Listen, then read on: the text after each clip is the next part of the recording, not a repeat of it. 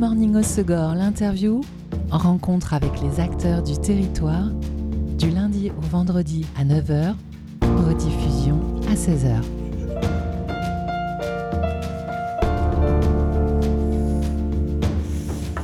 Bonjour à tous, bienvenue dans Good Morning au Segor, l'interview sur Web Radio. Banane ou fagot? Vous ne vous posez certainement pas cette question tous les jours.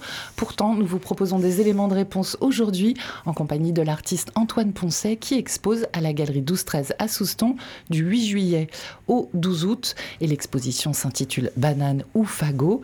Et pour en savoir plus, j'ai donc le plaisir de recevoir Antoine Poncet ainsi que le galériste Antoine Blachon. Bonjour messieurs.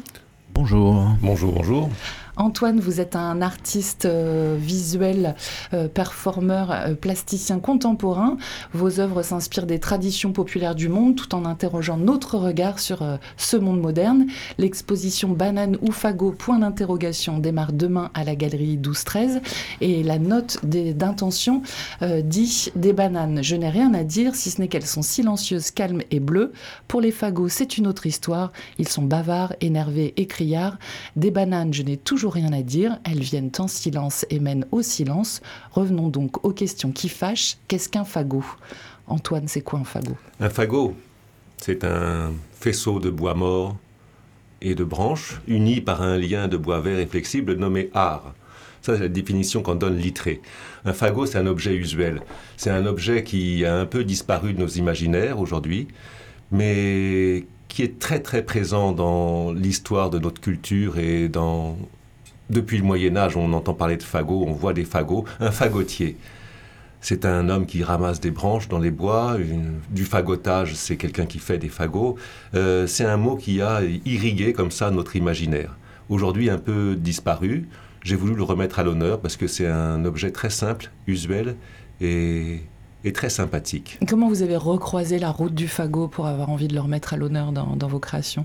Euh, par les mots d'abord, et puis après par l'expérience, en, ramassant des branches mortes et en essayant de les, mettre en tas. Et puis j'ai fait un fagot. Et puis cet objet m'a semblé absolument incroyable. Et puis ça a mis le feu, parce qu'un fagot, ça sert à mettre le feu. Mettre le feu à l'imaginaire, mettre le feu aux idées, euh, mettre le feu à une cheminée, enfin dans une cheminée tout simplement. Euh, qu'est-ce qui s'est passé après? Euh, J'ai trouvé que c'était un objet assez, assez merveilleux par sa simplicité, assez complexe par son graphisme, puisqu'il s'agit de, branches qui sont comme des lignes. Et c'est très beau en fait un fagot. c'est ce que j'ai trouvé, c'est que ces lignes euh, dessinées par la nature, ces lignes de bois là, c'était super beau et que ça ressemblait à, un tableau d'expressionnisme abstrait ou un Hartung ou des choses comme ça. Il y avait aussi autre chose, c'était cette, euh, cette notion de art, donc le, lien de bois vert et flexible qui, qui lit le fagot. Donc art, H-A-R-T. Une art, voilà, une art. Et là, c'est un mot qui... Les mots sont moteurs souvent dans, mon travail.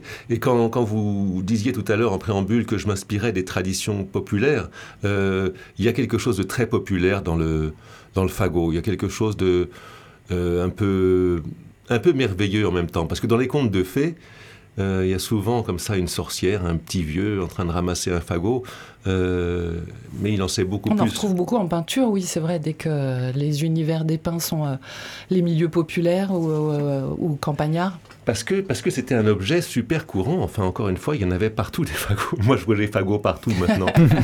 mais mais il y en avait partout. Il y en avait partout. il y a une expression que j'aime beaucoup et, et, qui explique bien ça, c'est de derrière les fagots.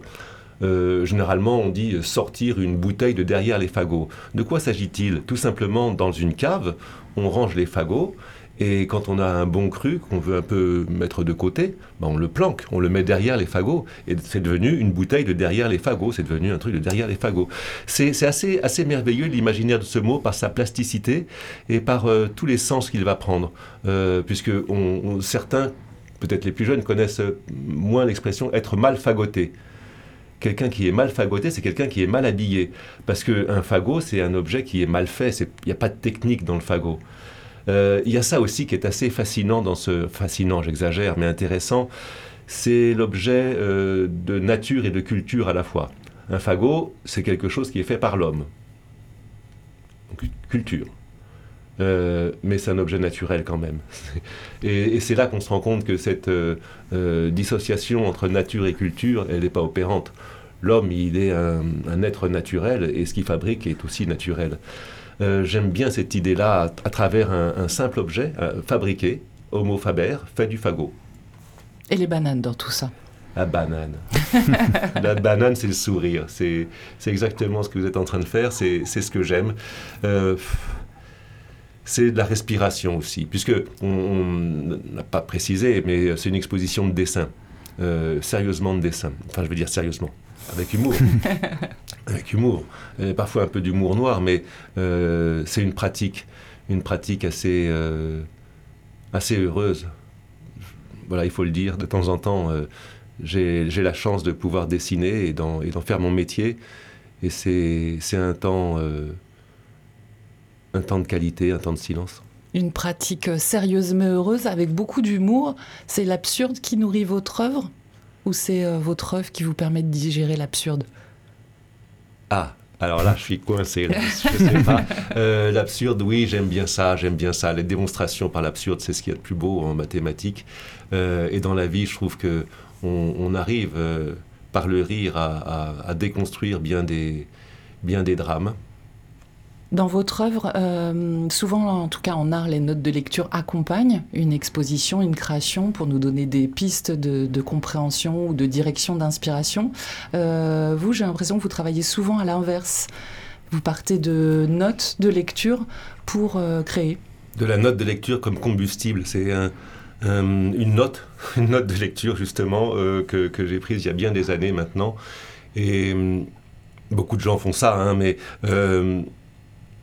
il se trouve que dans, ma vie, enfin dans ma carrière d'artiste aussi, j'ai été amené à faire un truc qui s'appelle l'anthologie du charabia.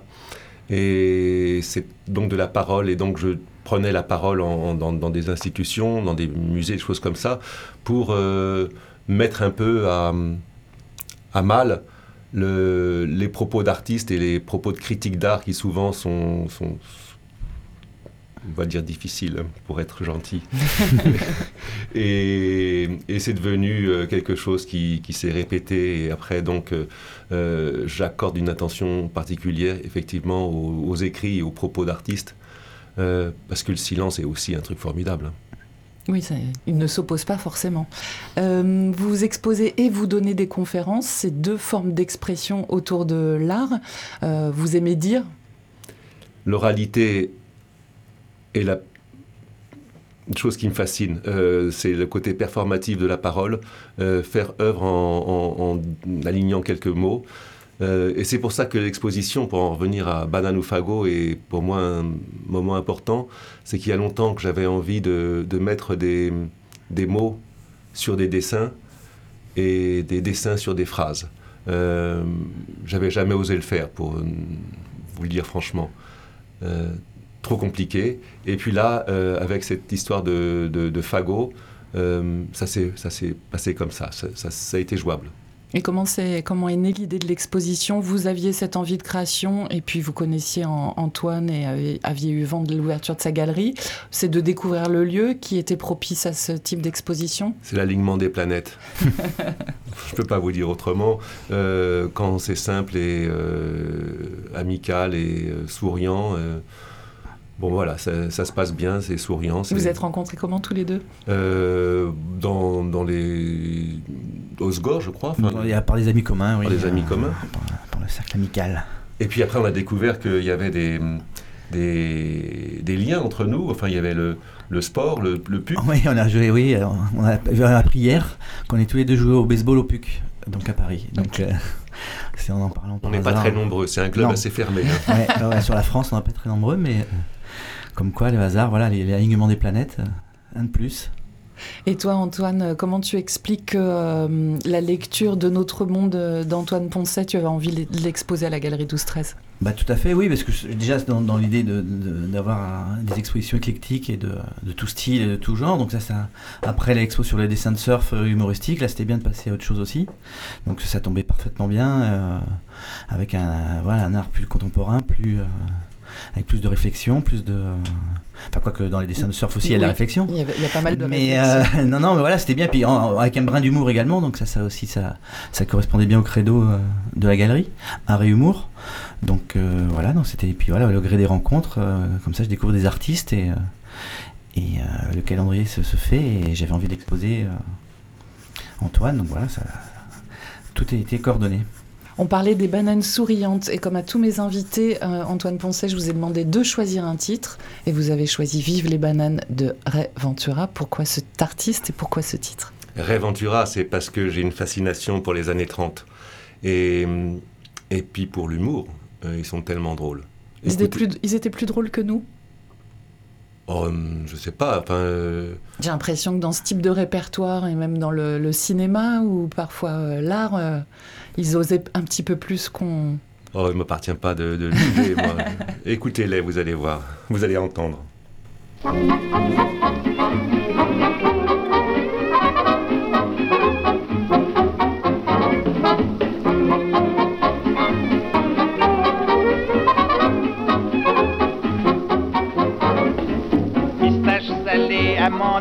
noisettes, bonbons acidulés, cacahuètes, caramel. Hé hey, garçon, monsieur, vous n'avez pas de banane Non monsieur, nous n'avons pas de banane. Bah qu'est-ce que vous avez alors? Pistache salée, amandes, noisettes, bonbons acidulés, cacahuètes, caramel. Oh, j'aime pas les noisettes, on s'y casse les dents. Vive les bananes parce qu'il n'y a pas d'os dedans. J'aime pas les sucettes, les bonbons fondants. J'aime les bananes parce qu'il n'y a pas d'os dedans. Les dieux de l'ancien temps aimant la fantaisie à tout autre aliment, préférez l'ambroisie. Ah ben moi je veux bien vous croire, mais en attendant, vive les bananes parce qu'il n'y a pas d'os dedans.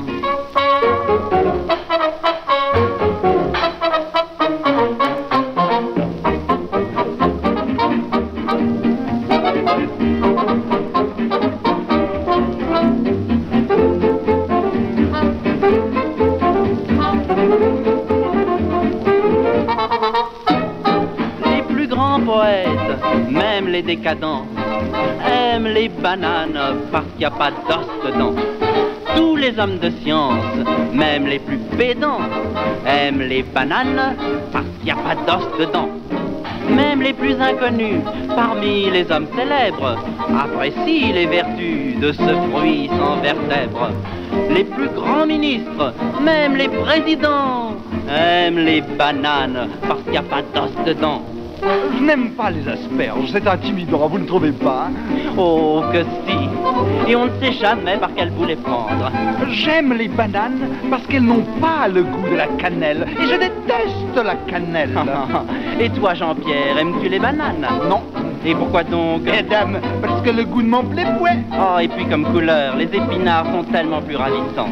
Et toi, Dudule, tu les aimes, les bananes? Oh oui. Et pourquoi donc? Ah ben, ah ben, ah ben, ah ben, parce qu'il n'y a pas.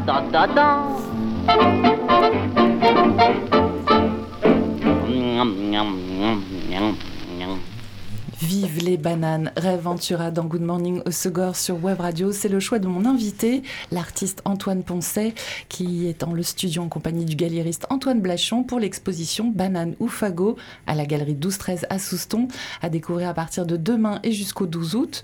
Des fagots et des bananes en dessin uniquement, Antoine? Non, il y, a, aussi des, objets, des, vrais fagots. Euh, et ça, c'est une des merveilles de la galerie 12-13 c'est euh, un dispositif que je vous invite à venir voir parce que c'est presque une installation, enfin c'est une installation. Euh, et, là, on peut voir en nombre chinoise à quel point un fagot, ça peut être beau et, et je n'y suis pas pour grand-chose. Il y a beaucoup de lignes dans cette exposition.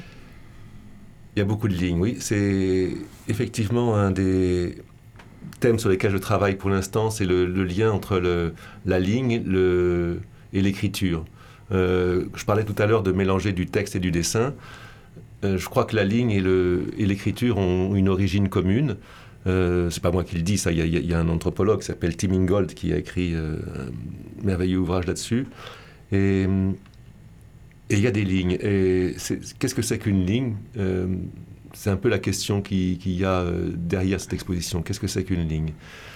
Est-ce que, est que la ligne, il y a aussi le mot ligné dans, le mot ligne, lien avec le passé ou, loi d'évolution la ligne, c'est quand première ligne qu'on peut faire, c'est quand on marche, on trace une ligne, mais c'est aussi celle qu'on peut laisser sur une feuille de papier, sur un mur. Et voilà, toutes ces choses-là sont, un peu présentes euh, euh, avec, euh, avec beaucoup de légèreté, hein, mais dans cette exposition. Hum. Avec quel type de techniques, matériaux vous travaillez pour ces lignes? Alors, vous dessinez pendant la chanson? je, Dessiner, c'est prendre un crayon, c'est prendre du graphite.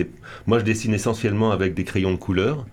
Euh, mais là, il y a aussi du, la pierre noire. Et puis, euh, des travaux sur bois faits à, l'encre euh, et à la plume. Donc, des choses très, très traditionnelles, très simples. Et puis, il y a un peu de peinture sur bois aussi. Mais là, encore une fois, il s'agit de lignes.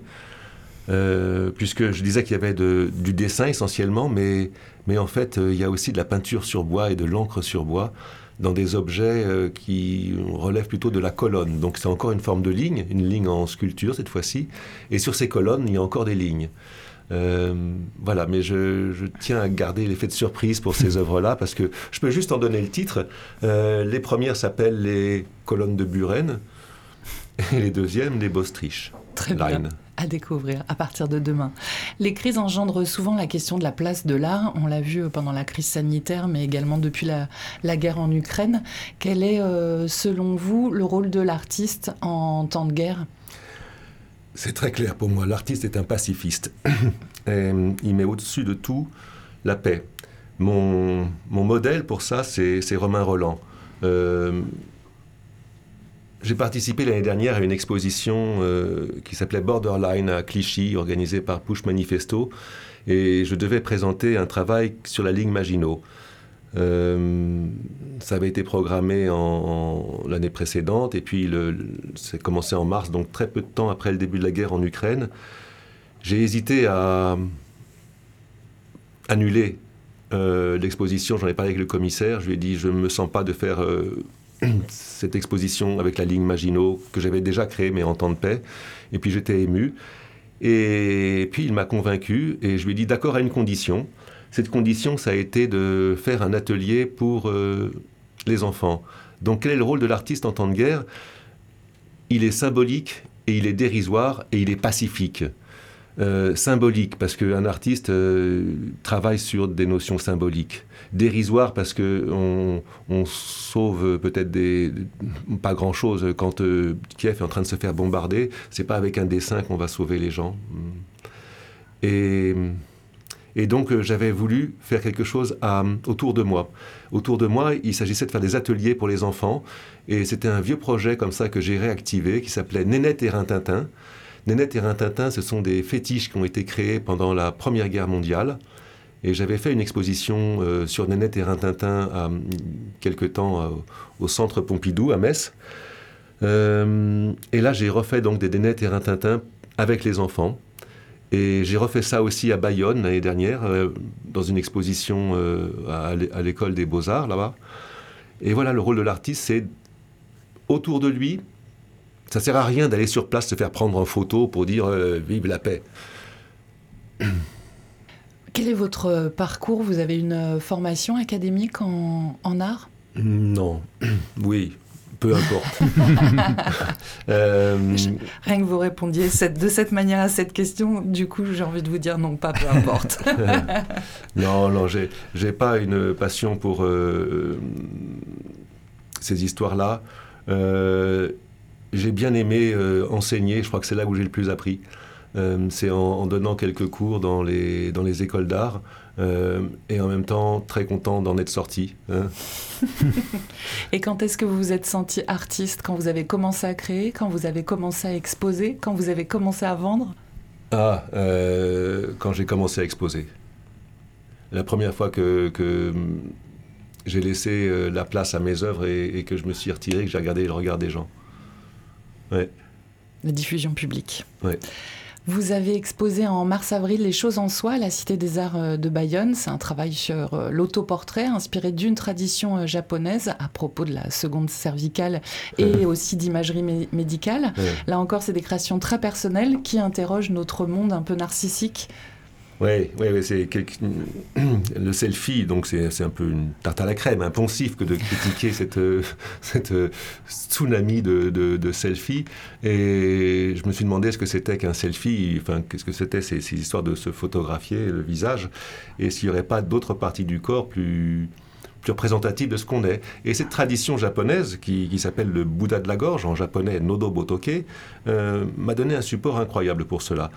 De quoi s'agit-il? Il s'agit de la croyance dans le fait que la deuxième cervicale, si on a été un, bon, un bon bouddhiste, ou un bon croyant, ou un bon gars, ou enfin une bonne personne, cet os va être sculpté et il ressemblera à un Bouddha. Aussi, euh, ça se passe généralement post-mortem pour savoir si l'impétrant si a été euh, bonhomme. Moi, j'ai pas voulu attendre et j'ai été faire un, un IRM en ayant euh, soudoyé un médecin en lui expliquant que j'avais très mal au cou. donc c'est une note qui a été remboursée par la Sécu. et donc j'ai fait un scanner et de ce scanner j'ai fait une modélisation 3D euh, de ce travail fait maison. Euh, ce qui était intéressant, c'est que, comme vous l'avez compris, la parole a un rôle dans, dans, mon travail artistique, et de considérer que la parole, que la respiration sculpte mon corps, était une espèce de, pirouette euh, comme je les aime et un retour à un art plus matériel, je dirais, même si, euh, le, le, Nodo Botoke en question est quelque chose de bien conceptuel. On le voit dans l'exposition euh, Banane ou Fago ou encore euh, celle-ci, hein, Les choses en soi. Euh, vous dessinez, vous sculptez, vous travaillez en numérique, vous réalisez des vidéos. ces différents formats, ces médias, c'est un moyen d'exprimer votre pensée ou ces médias, ils peuvent aussi nourrir vos mots et vos idées Non, c'est la première version qui marche. C'est comment euh, une idée peut prendre place dans, le média. Après, c'est souvent euh, un, combat, puisque quand, j'ai fait des films ou quand j'ai modélisé euh, ma cervicale en 3D, moi, je ne suis pas du tout familier avec ces objets-là, enfin avec ces, outils-là en tout cas. Et, à chaque fois, c'est la notion qui revient et que j'aime, c'est celle de bricolage, d'apprentissage. bricoler, un peu à l'inverse de ces histoires contemporaines où euh, une chose est cassée, il faut la remplacer. Moi, j'aime bien le soin, j'aime bien le, la réparer, j'aime bien apprendre à me servir d'un logiciel. Expérimenter. Expérimenter, oui, tout à fait. Euh, récemment, vous avez utilisé un autre médium, c'était une planche de surf shapée par euh, Paul Duvigneau et c'était pour l'exposition Art et Surf organisée par la mairie dans le cadre du centenaire. dessinée sur une planche, c'était une première? Ouais, c'était une première et hum, c'était une belle, c'est une belle aventure en fait. Euh, puisque Paul euh, et moi, on a choisi de, faire cette planche euh, sur les feuilles de banane, puisqu'il y a une sorte d'analogie entre la forme d'une feuille de banane et celle d'un surf. Et, et, la bonne surprise, ça a été de travailler sur la discrétion, qui est aussi un des thèmes qui m'intéresse pour l'instant, la discrétion en art, alors que souvent les artistes cherchent à claironner, à être très, très visibles. Là, on a voulu faire quelque chose de discret et Paul a réussi ça de façon merveilleuse. Euh, vous vous connaissiez tous les deux? Paul est un ami de, de, mon fils de longue date. C'est comme ça que j'ai connu Paul, oui. Enfin, et puis c'est un type formidable. Et ça veut dire on a réussi à faire ça tous les deux, euh, c'est-à-dire qu'il n'y a pas eu juste une planche chez par Paul et vous qui avez... Euh, non, non, on a passé un peu de temps euh, cet hiver, même c'était c'était une belle rencontre. Et, et moi je connaissais pas l'atelier de Paul, mais c'est un endroit qui vaut le, qui vaut le détour en fait. Et, et l'homme est est vraiment un, type, euh, un type euh, juste, enfin cohérent. Moi, j'aime bien cette personnalité. Et la feuille de bananier lui correspond bien aussi. la feuille là, oui, oui, c'est quelqu'un qui a un joli sourire. Et, euh, et puis, ça me faisait marrer de, de, voir l'association comme ça entre un, entre un surfeur professionnel magnifique et puis un, un artiste un peu décati. D'ailleurs, vous exposez dans des, euh, dans des centres d'art, là, la galerie 12-13. Est-ce que vous aimez aussi euh, que vos créations, elles sortent un peu euh, des lieux majestueux dédiés à l'art pour être accessibles à tous? Ce serait bien difficile de dire non, mais oui, enfin j'aime bien, j'aime bien que ça circule, enfin qu'il y ait de la circulation, mais il ne faut pas critiquer forcément les institutions pour cela. Le, ce que j'aime bien, c'est les, écarts en fait. Euh, J'aime bien, par exemple, travailler avec Paul et montrer des surfs au Sporting d'Osgore, mais j'étais aussi très content de, montrer le, Bouddha de la Gorge, dont on parlait tout à l'heure, au musée du Louvre. Euh, L'année dernière, c'était aussi quelque chose euh, d'assez extraordinaire pour un, type comme moi que d'être présenté au, Louvre, dans une exposition qui s'appelait Les Choses. Euh, c'est très rigolo aussi de voir le même Nodobotoke être présent dans un musée en Tasmanie. Enfin, ça circule, ça circule.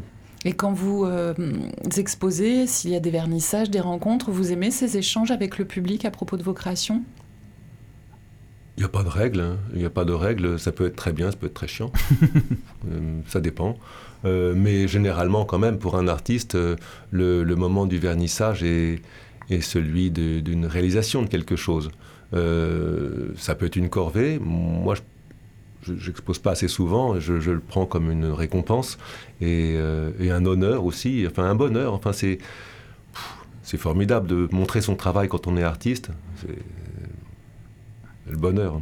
Après cette exposition euh, Bananou Fago à la Galerie 12-13 à Souston, vous avez d'autres euh, projets d'exposition Non, pas pour l'instant. Non, non. Et d'autres euh, projets de, de création, d'autres angles que vous êtes en train de développer? Non, je sais pas. Euh, en tout cas, c'est top secret. Vous reviendrez nous voir. Avec plaisir. Antoine, à la galerie 12-13, après euh, Banane ou Fago, tu as prévu euh, d'autres rencontres d'autres... Alors, ce sera. oui, encore. Alors, c'est pas une condition pour exposer, comme j'avais déjà dit. c'est Antoine Pote qui va exposer à partir du mois d'août, du 8 août, non, du 18 août jusqu'à mi-septembre. Donc, ça, ça va être une, des peintures. Des peintures d'Antoine. Euh, et après, euh, normalement, j'ai pas encore fixé les dates. Faut que je, ce sera Coupe du Monde de rugby oblige. Euh, je vais faire une expo... des œuvres de Roger Blachon. Voilà, je vais ressortir les dessins de rugby de mon père. Il en a fait quelques-uns. Donc, ce sera une expo consacrée oui, au, au rugby pendant la durée de la Coupe du Monde en septembre-octobre. Super. Bon, bah merci beaucoup à tous les deux. On peut suivre votre travail Antoine Poncet sur votre site antoineponcet.fr, sur Instagram également, et puis euh, la galerie 12-13 sur Facebook, Instagram. Ah, les, et les horaires, euh, parce qu'on va, on a, change, enfin, on a encore changé les horaires par rapport à l'été. Alors vas-y, dis-nous tout. Donc c'est 10h-12h le matin, à la fraîche, avant d'aller à la plage, et après 17h-19h, à la sortie de plage, justement, parce que comme ça, ça laisse le temps d'aller se baigner. Et, et quel jour Tous les jours, du mardi au samedi. Très bien. Voilà. Et ah oui, comme, euh, comme euh, dans les stations de ski en cas de mauvais temps, ouverture à 15h. en cas de mauvais temps, mauvaises conditions. Voilà. Parfait. Merci beaucoup à tous les deux. Et puis, je vous souhaite d'excellents bananes et fagots. Merci. Merci, merci. C'était Good Morning Osogor, l'interview. En rencontre avec les acteurs du territoire, du lundi au vendredi à 9h, rediffusion à 16h.